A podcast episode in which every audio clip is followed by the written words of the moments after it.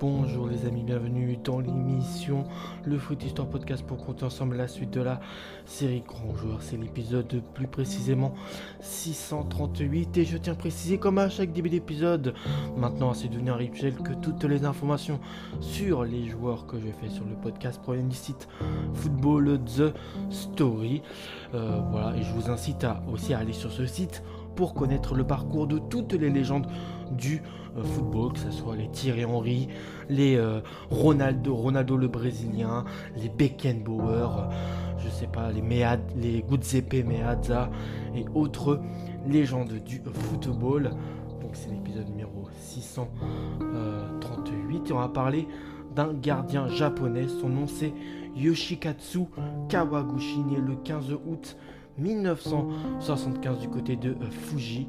Donc c'est un japonais qui a joué au poste de gardien de but. C'est plutôt un grand gabarit, mesure 1m81 et avec la sélection du Japon, et eh ben c'est totalement un pilier. 116 sélections, il totalise. C'est euh, énorme. Sa première sélection date du 13 février 1987 et c'est contre la Suède. Malheureusement, l'équipe du Japon va s'incliner sur un score très léger de 1-0 et sa dernière sélection le 19 octobre 2008 contre l'équipe du Qatar. Et là, l'inverse, l'équipe du Japon s'impose assez largement 3 buts à 0. Il a aussi eu des noms, des sélections non officielles avec le Japon, 3.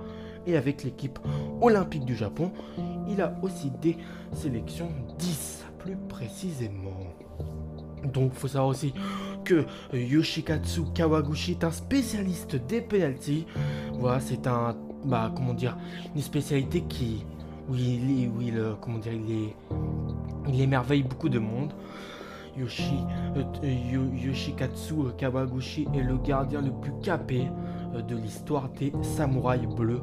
Donc je suppose que c'est le surnom de l'équipe du Japon. Il a été appelé au total à 116 reprises. Il gardera les cages de la sélection japonaise durant un total d'années de plus de 10 ans.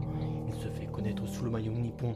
On est plus précisément en 1996, participant au fameux miracle de Miami et une victoire surprise sur le score d'1-0 face à l'équipe de la Seleção, emmenée par deux grands joueurs brésiliens.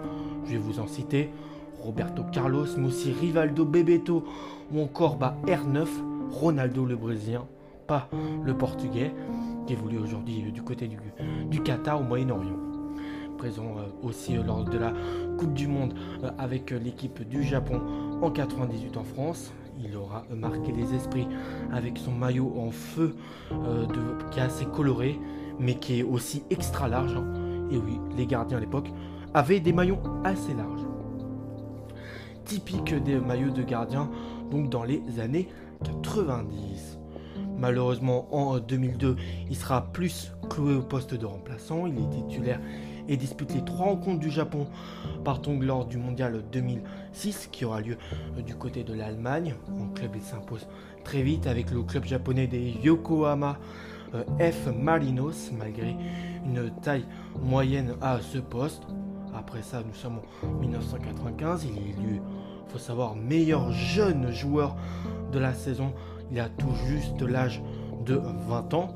Donc déjà, il, a des... Ouais, il fait de belles performances jeunes. Il remporte un titre de champion du Japon aussi. Harry Kidnap le fait venir en 2001 bah, dans un club anglais qui s'appelle Portsmouth.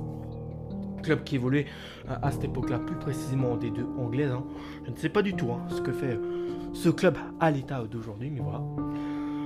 Pour un montant record euh, au niveau du transfert, euh, le record s'élève, enfin montant s'élève à 2,52 millions d'euros pour le club anglais. Il devient alors le troisième joueur japonais à jouer bah, dans, ce, qu'est aujourd'hui l'un des meilleurs championnats parmi les cinq à la première ligue. Il est le premier gardien aussi du, côté du Japon à s'exiler euh, en terre européenne malgré une personnalité qui est attachante pour beaucoup et qui en a fait l'un des chouchous bah, du public.